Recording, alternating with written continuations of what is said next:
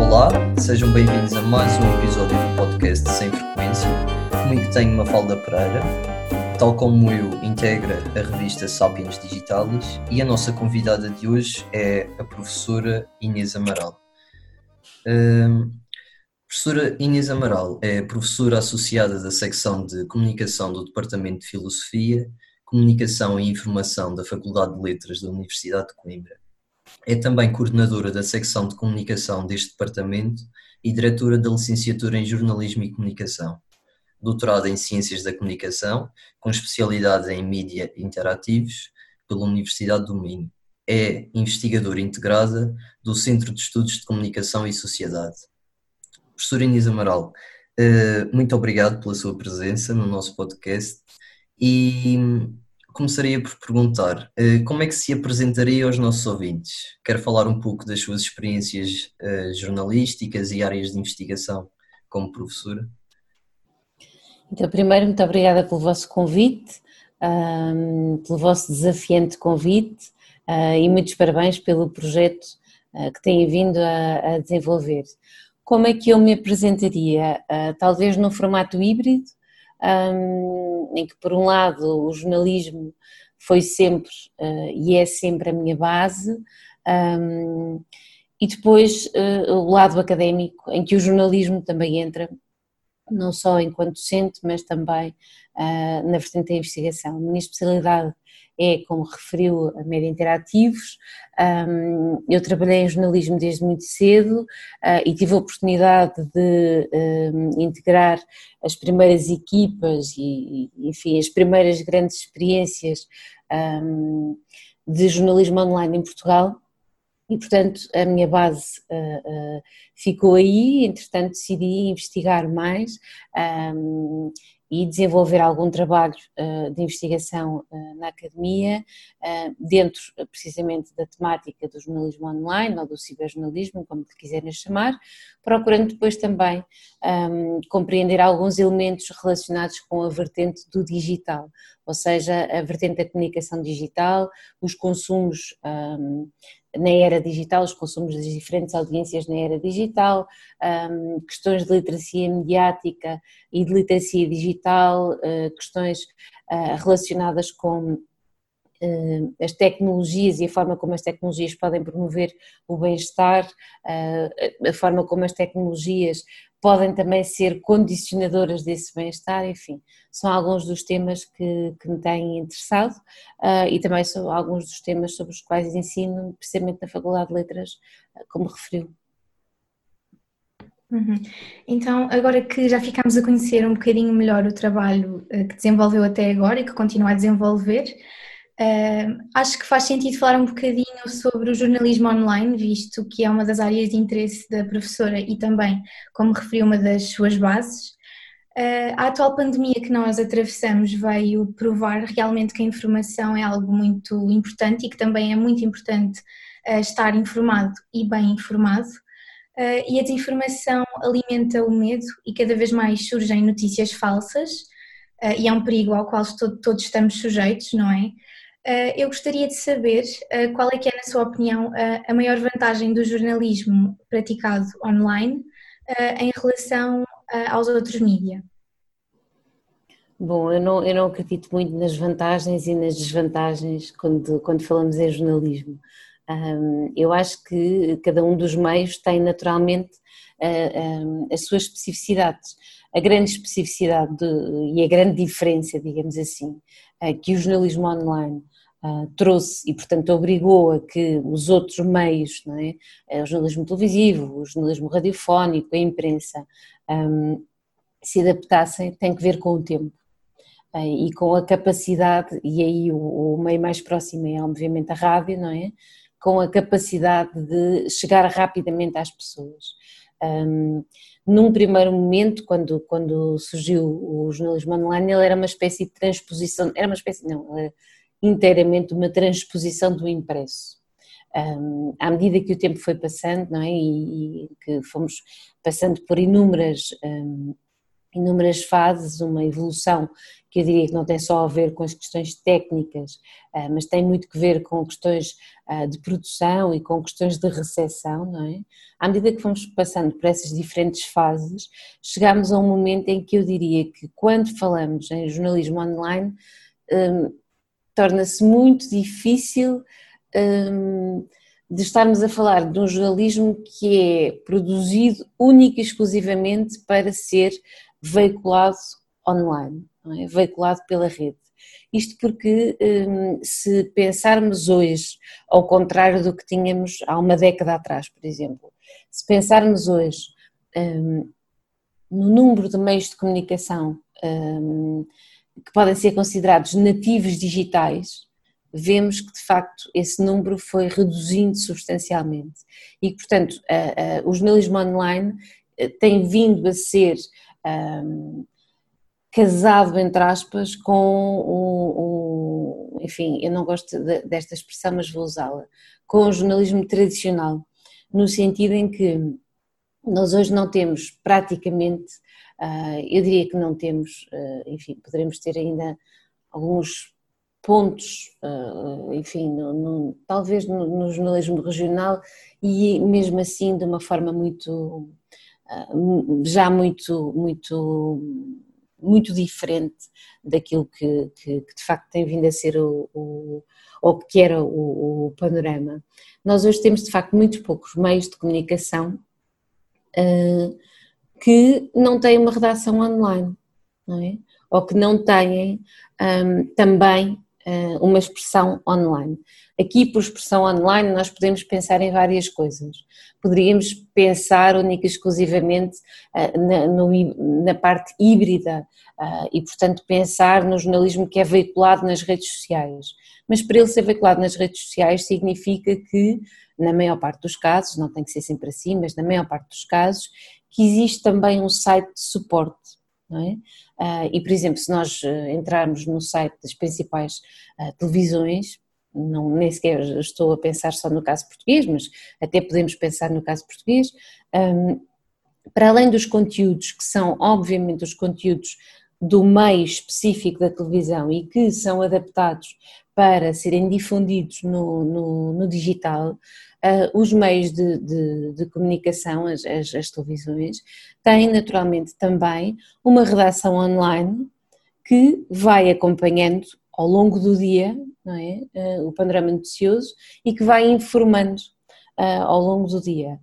E, portanto, eu diria que a relevância não é tanto do jornalismo online, mas é da ferramenta ou das ferramentas digitais e da possibilidade que essas ferramentas digitais trazem um, do ponto de vista da produção a uma publicação quase imediata. Não é? Ou seja, porque da recepção há a ideia do, do, do que é instantâneo.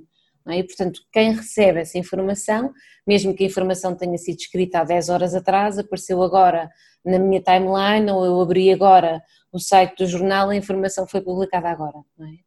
E, portanto, esta ideia do, do, do, que é instantâneo também contribui, respondendo à sua questão, também contribui muito para um, os fenómenos de desinformação. Não é?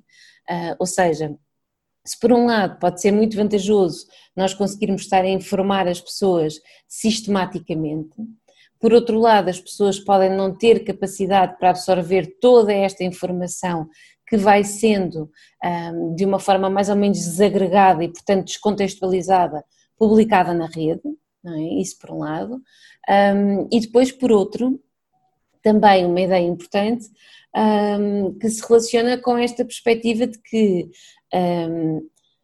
a maior parte do, de, dos receptores, vamos chamar-lhes assim, a maior parte das pessoas tem grande dificuldade em perceber o que é informação e o que não é informação. E é por isso que nós falamos em notícias falsas, porque na generalidade as notícias falsas não são produzidas por jornalistas, não, é? não são veiculadas por meios de comunicação. Na sua generalidade, as notícias falsas são produzidas por outros atores que têm outros objetivos. É? Quando elas são produzidas um, ou quando elas são veiculadas por meios de comunicação, geralmente elas estão a ser veiculadas não numa lógica propositada de desinformar, mas numa lógica de erro. É? E, portanto, de propagação de um qualquer erro. Ou falta de contextualização de qualquer coisa. Aquilo que eventualmente poderíamos chamar uma, um, um, erro jornalístico e não propriamente a produção de um conteúdo falso. Um, esta, esta lógica da, da, do digital e da, da, capacidade de tornar uma série de coisas virais e que nós também não sabemos exatamente quais são os ingredientes todos eh, que fazem isso, não é? Porque senão as marcas estavam todas a usar esses ingredientes e essa fórmula para de facto eh, conseguirem tornar viral, viral os seus produtos.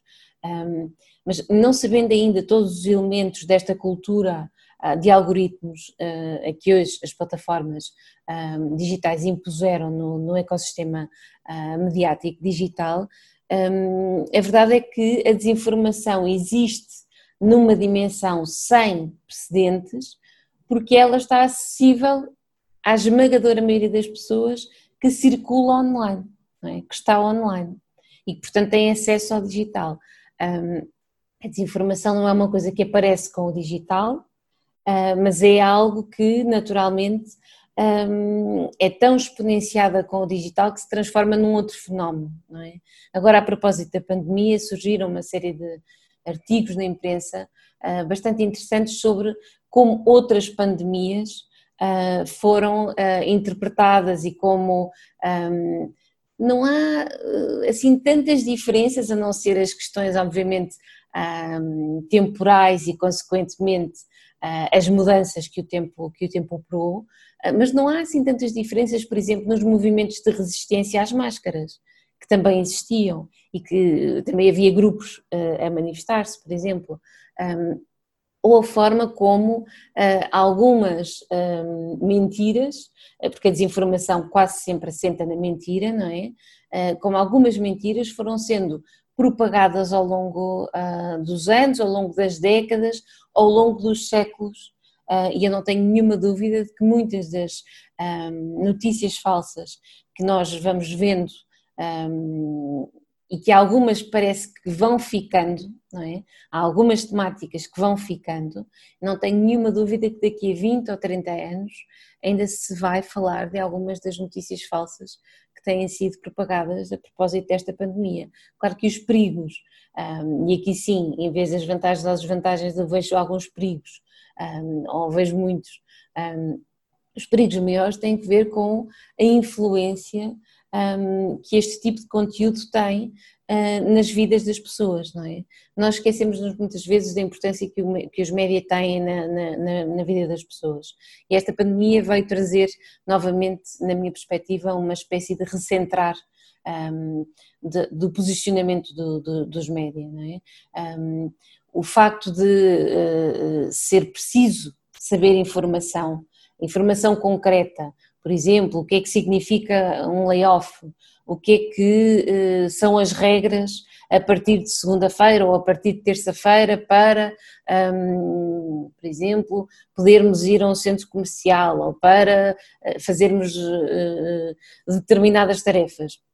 Tudo isto foi passado pelos média, porque a ideia de que não há intermediários, isso não acontece, não é? Mesmo Uh, o caso da, da Direção-Geral de, de, de, Saúde, que foi usando também o seu Facebook para fazer conferências de imprensa e para passar informação, isso não é suficiente para as pessoas. Tem que haver ah, um tratamento da informação para que seja perceptível para as pessoas e, portanto, os médias voltaram a ganhar esse centro, ah, se é que alguma vez o tinham perdido, mas de facto estão novamente no centro. Agora, a par dos médios profissionais, de facto existem muitos outros atores que vão poluando pela rede, não é? E que vão fazendo sair uh, um conjunto de informações, uh, algumas que não causam danos nenhums, outras que causam muitos danos. E esses muitos danos podem ser em instituições, mas também podem ser uh, entidades diferentes, mas também podem ser às pessoas. E podem ser às pessoas em dimensões um, que eu julgo que esta pandemia nos mostrou que podem ser uh, dimensões um, grotescas, para, para usar uma palavra mais forte. Um, basta ver, por exemplo, a quantidade de informação que foi, uh, chamamos de informação, mas na verdade isto não é informação, não é? Quantidade de conteúdo falso que foi sendo publicado sobre como evitar o coronavírus, que tipo de, de mesinhas a fazer em casa e a quantidade de pessoas que foi morrendo, uh, que foi parar ao hospital em não sei quantos sítios do mundo, não é? Portanto, não, não estamos a falar de um fenómeno localizado, estamos a falar no globo uh, e, portanto, no, no, quer dizer, no mundo inteiro um, foram sendo espalhadas informações que, partindo de um determinado ponto, podem chegar ao outro lado do mundo e podem provocar, de facto, danos muito significativos, nomeadamente roubar um, vidas, não é? Uh, e, portanto, uh, os perigos que eu diria centrais uh, têm que ver, obviamente, com as questões de saúde, com questões de saúde pública, a desinformação a propósito das máscaras, a desinformação a propósito um, da ideia de, de, de, estados totalitários que querem controlar as pessoas e que, portanto, não querem que as pessoas saiam uh, ou não querem que as, que as pessoas se juntem para que não exista qualquer tipo de diálogo uh, e de debate de ideias, enfim, este tipo de, de, conteúdo que vai, que vai sendo veiculado e este tipo de ideias que vão sendo veiculadas são, obviamente, também um perigo para a saúde pública. Não é? Basta ver que estão normalmente associadas também a movimentos próximos ou movimentos mesmo um, anti-vacinas ou próximos dos movimentos anti-vacinas. E, portanto, os perigos para a saúde, para a saúde pública, para questões socioeconómicas, para questões económicas, naturalmente, uh, e eu diria também em termos políticos. Vamos ver as consequências, um, penso eu, já nas próximas uh, eleições norte-americanas, um, teremos também eleições em breve um, em Portugal, mas, mas num registro que eu não sei se, se, a pandemia vai afetar tanto, porque estamos a falar um, das eleições presidenciais e das eleições autárquicas, talvez afete, mas estou de facto convencida que as eleições norte-americanas um, vão deixar perceber um bocadinho se esta desinformação um, tem de facto um impacto a desinformação a propósito da pandemia tem de facto um impacto tão significativo um, ao ponto de eventualmente um, conseguir reverter uh, aquilo que é a real situação de um país para uh, um conjunto de informações que vão sendo veiculadas, inclusive pelo Presidente uh, dos Estados Unidos, e que são falsas, não é? Senhora professora, sente que hum, a qualidade do jornalismo foi afetada após a pandemia, nomeadamente com a impossibilidade dos jornalistas poderem dirigir a certos locais, conduzirem certas entrevistas, o, próprio problema dos layoffs, acha que a qualidade foi de certa forma afetada? Uh, penso que uh a qualidade, eh, de uma forma geral, não foi afetada. Eh, o que foi afetado foi o jornalismo enquanto profissão, eh, no sentido em que as rotinas profissionais tiveram que ser alteradas, no sentido em que um conjunto de, de, de mudanças é? foram sendo muito evidentes. Por exemplo, a questão do, dos layoffs. Não é? Bom, apesar dos layoffs, hum, a maior parte dos meios de comunicação continuam a funcionar, só que com um número muito reduzido de pessoas. É? Ah, e, portanto, estavam a funcionar essencialmente em ambientes de redação focados no online, usando o online como fonte de informação, ah, usando as diferentes ah, ferramentas digitais para contacto com fontes hum, e, portanto, numa lógica de facto muito mais um, do digital do que propriamente uh, do jornalismo no terreno. Não tenho a certeza que isso tenha um, contribuído para quebrar a qualidade do jornalismo, tenho a certeza que isso contribuiu para uh, promover aquilo que existe, enfim, já há alguns anos enquanto não se encontra um modelo de facto de negócio do jornalismo digital um, que permita, por um lado, que os meios possam sobreviver e por outro que deem lucro. e, portanto, não tenho dúvidas que aquilo que foi de facto promovido foi o jornalismo das visualizações, que não é uma coisa nova, nem de perto nem de longe, mas que de facto teve aqui um, um, um foco maior, não é? Porque a, a, velha máxima de quem é que dá primeiro esta informação, uh, agora foi ainda mais, um, ainda mais relevante, não é? Portanto, quem é que tem mais visualizações? Uh, por outro lado, também me parece que alguns meios de comunicação, ou muitos meios de comunicação até, procuraram fazer trabalhos de qualidade, tentando conjugar dois aspectos relevantes, sobretudo numa altura em que uh, os média eram única e exclusivamente coronavírus, não, é? não havia outra, outra temática. Por um lado, procuravam conjugar uh, a lógica do breaking news e, portanto, as informações relevantes uh, quase em tempo real, não é? O que estava a acontecer, com artigos de investigação e com trabalhos de facto de investigação que há muito tempo não se via no jornalismo uh, digital. Ao mesmo tempo, começaram a aparecer, um, não que não existissem, mas eram casos de facto mais pontuais, começaram a aparecer mais trabalhos um, relacionados com o jornalismo de dados, um, mais trabalhos relacionados com uma diversidade que o jornalismo uh, digital oferece uh, para além daquilo que é o convencional e que normalmente nós vamos vendo ah, como sendo a notícia com um título, um lead, dois ou três parágrafos e uma, uma, uma imagem. Não é? Portanto, passou a haver, de facto, eu diria, uma preocupação maior naquilo que é o jornalismo, ou naquilo que são as características do, do, do jornalismo online.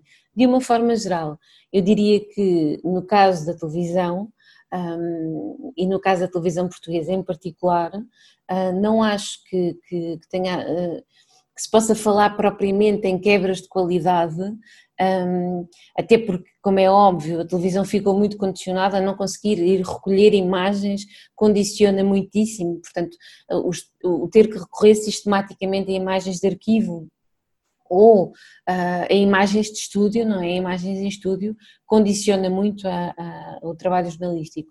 Mas eu diria que a, televisão, ainda assim, um, depressa conseguiu uh, montar uh, um, um, um, esquema que a rádio também montou, muito ancorado aos, aos, uh, às lógicas de comentário, não é? Portanto, ter pessoas a comentar, fosse em estúdio, fosse através do Skype ou de outra qualquer tecnologia, não é? De videoconferência.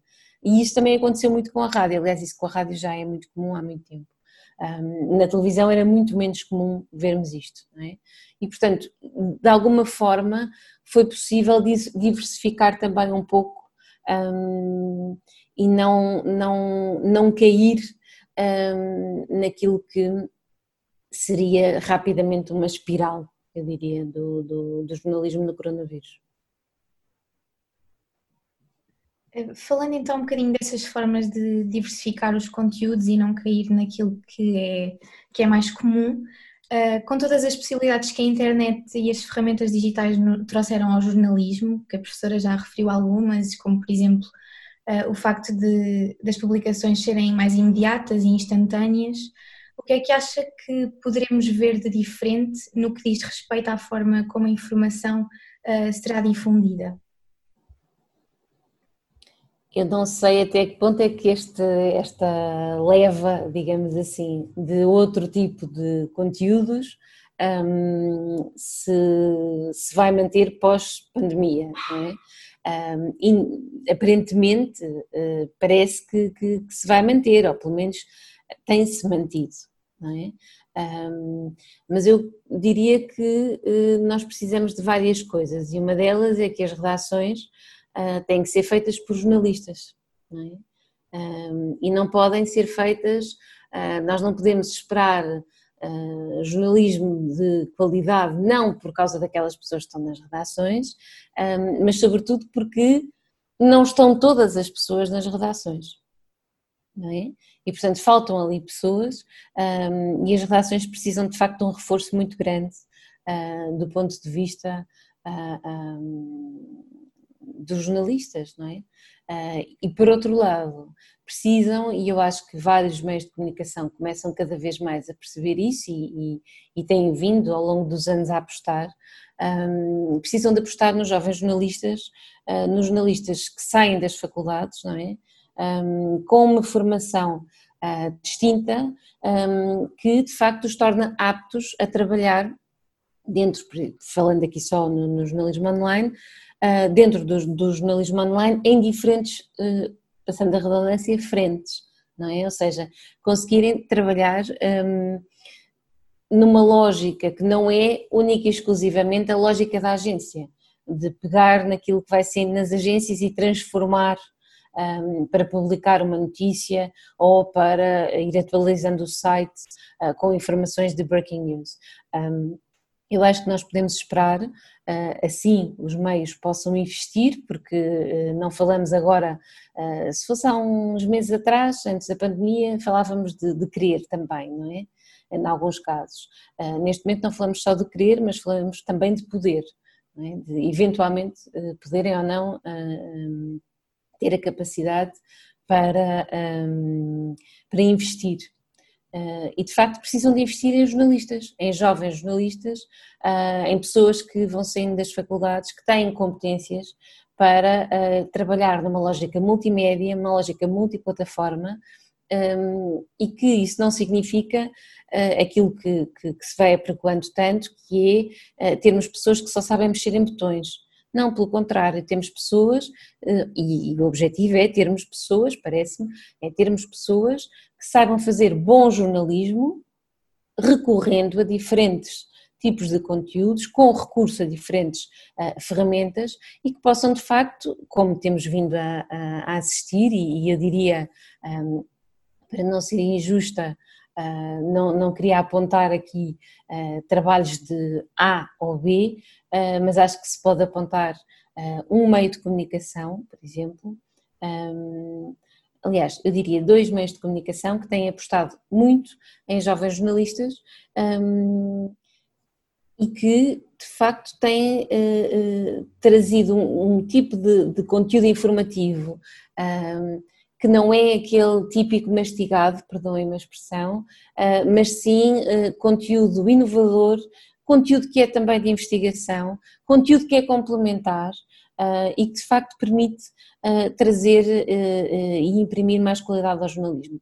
E refiro-me, por exemplo, ao público online e à Rádio Renascença, na sua equipa, em particular na sua equipa de online, estou aqui a pensar só na questão do, do, do online. Ah, durante a pandemia foi mais do que ah, perceptível a diferença ah, que os dois meios de comunicação, esses dois meios de comunicação conseguiram marcar um, pelo tipo de conteúdo precisamente que, que foram publicando.